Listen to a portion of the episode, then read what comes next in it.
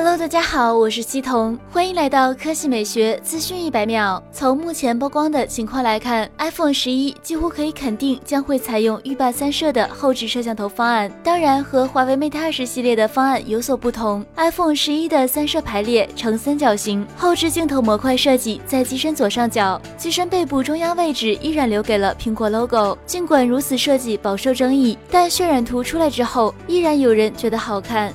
日前，有微博数码博主在微博上晒图称：“完了，新 iPhone 越看越美，有同感吗？”一向对于库克时代 iPhone 设计嗤之以鼻的罗永浩再次表达了自己的观点：“不会，现在市面上大多数的手机都比苹果好看，虽然这不重要。”言外之意，尽管老罗对 iPhone 的设计看不上，但 iPhone 依旧不愁卖。不过，按照以往的经验来看，只要今年苹果定价不是太夸张，依然会有大批人买单。毕竟发布前真丑，发布后真香，已经不是第一次了。另外，今年 iPhone XR 也会由单摄提升为双摄。尽管家族式的后置镜头看起来难言和谐，但不可否认，这依然会是今年苹果最走量的产品。从此前曝光的美国第一大运营商 Verizon 的市场营销日程表来看，iPhone 十一将定于今年九月下旬发布，预计九月底上市。你会购买新一代 iPhone 吗？